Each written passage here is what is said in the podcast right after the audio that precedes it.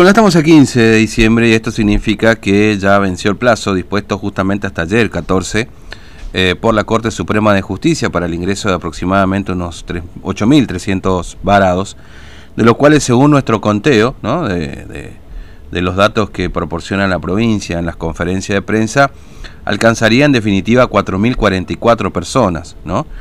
Eh, pero bueno, vamos a ver si hay una información definitiva ya o en qué instancias estamos con este, con este tema. Vamos a conversar con el doctor Fabricio Vilaggi, uno de los abogados que eh, promovió el fallo finalmente que se logró en la Corte Suprema.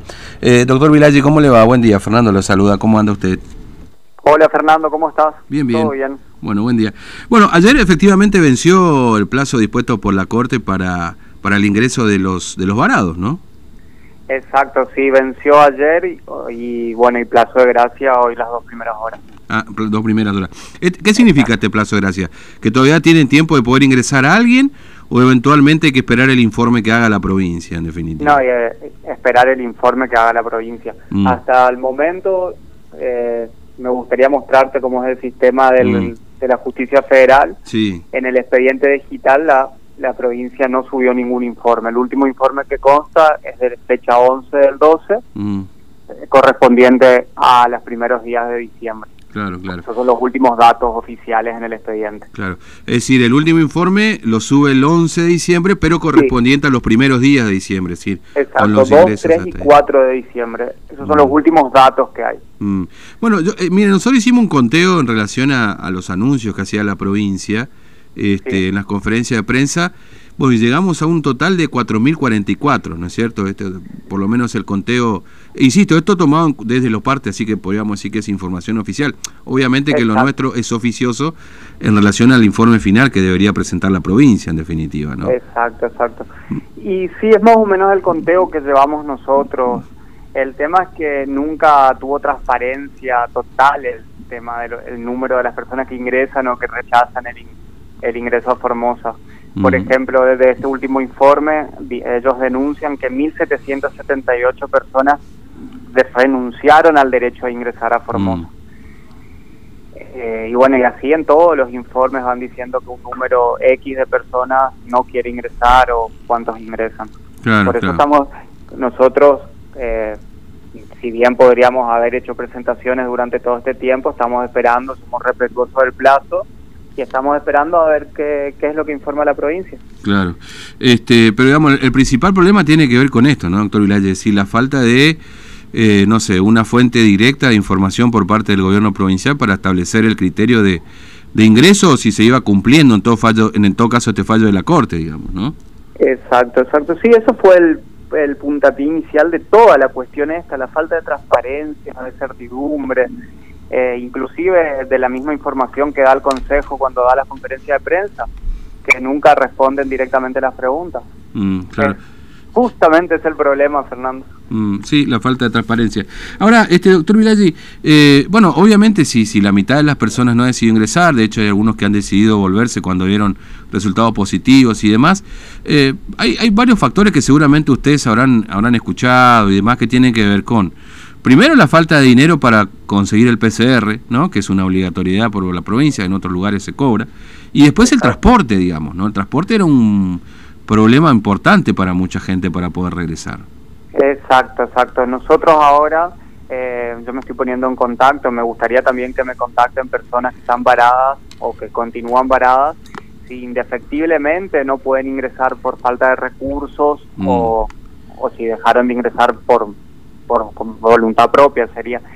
Porque a nosotros sí nos consta de muchas personas que, que nos hablaron hasta, hasta ayer más o menos, de que no pueden ingresar a la provincia, pero no porque no quieran o no les guste la fecha, sino porque no, o sea, no tienen los medios necesarios para hacerlo, o no cuentan con seis mil pesos porque están en situación de calle para hacerse los hisopados, mm. o no tienen medio de transporte para, para llegar hasta la provincia.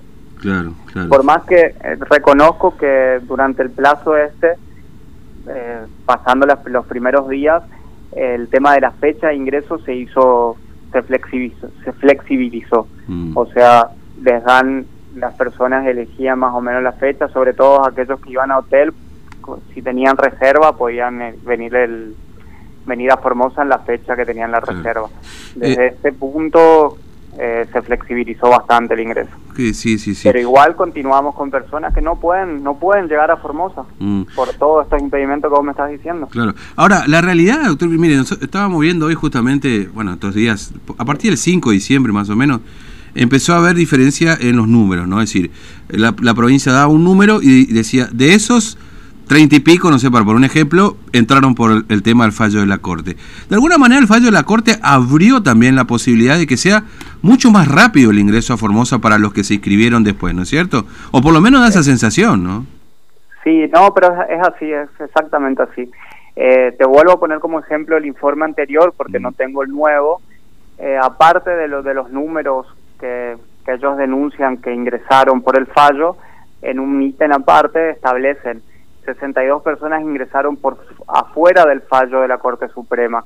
O sea que sí, se fue flexibilizando todo el ingreso. Claro, sí, sí, sí. Eh, ahora, este, eh, eh, ¿termina acá el tema de los varados? Judicialmente hablando, doctor Vilaggi, o todavía hay mucho para hablar de Justamente eso es lo que te estaba diciendo. tampoco me quiero eh, o adelantar mi trabajo, pero en base a lo que me, me detallan las personas y se, siguen todavía en, situación o de calle o varados afuera de la provincia sin poder ingresar, indefectiblemente nosotros vamos a denunciar a la Corte Suprema las trabas que, que la provincia fue poniendo como para que no puedan llevar a cabo el ingreso. Claro, claro, entiendo. Porque eh, si me decís que eran 8.300 y casi en todos los informes dicen que 2.000 no, no ingresan porque no quieren, yo quiero saber cuál es el motivo por el cual no, no pueden, ¿entendés? No, obviamente. Porque esa 2000, porque digamos, de alguna manera se escribieron, además después la provincia dijo que eran poco más, eran casi 9000 personas, porque no se habían inscrito hijos y demás, pero sí es un número importante, ¿no? Este, de personas. Bueno, doctor Vilaggi, le agradezco mucho su tiempo y vamos a estar atentos a ver qué informa la provincia para tener una certeza en cuanto a los números finales de, del ingreso de estas personas que...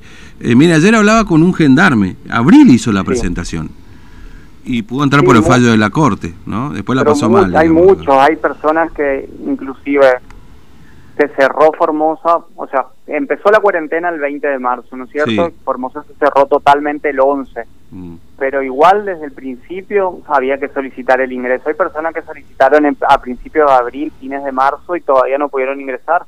Claro, sí, sí, sí. Bueno, y ese fue todo el problema que dio mm. inicio a toda esta cuestión. Bueno, doctor Vilaggi, le agradezco mucho su tiempo, muy amable, gracias por atendernos. ¿eh? A vos, Fernando, saludo a toda la audiencia. Gracias, muy amable. Bueno, al doctor Fabricio Vilaggi, uno de los abogados que promovió junto al doctor Carlos Lee, por supuesto, este fallo finalmente de la Corte para el ingreso de los varados.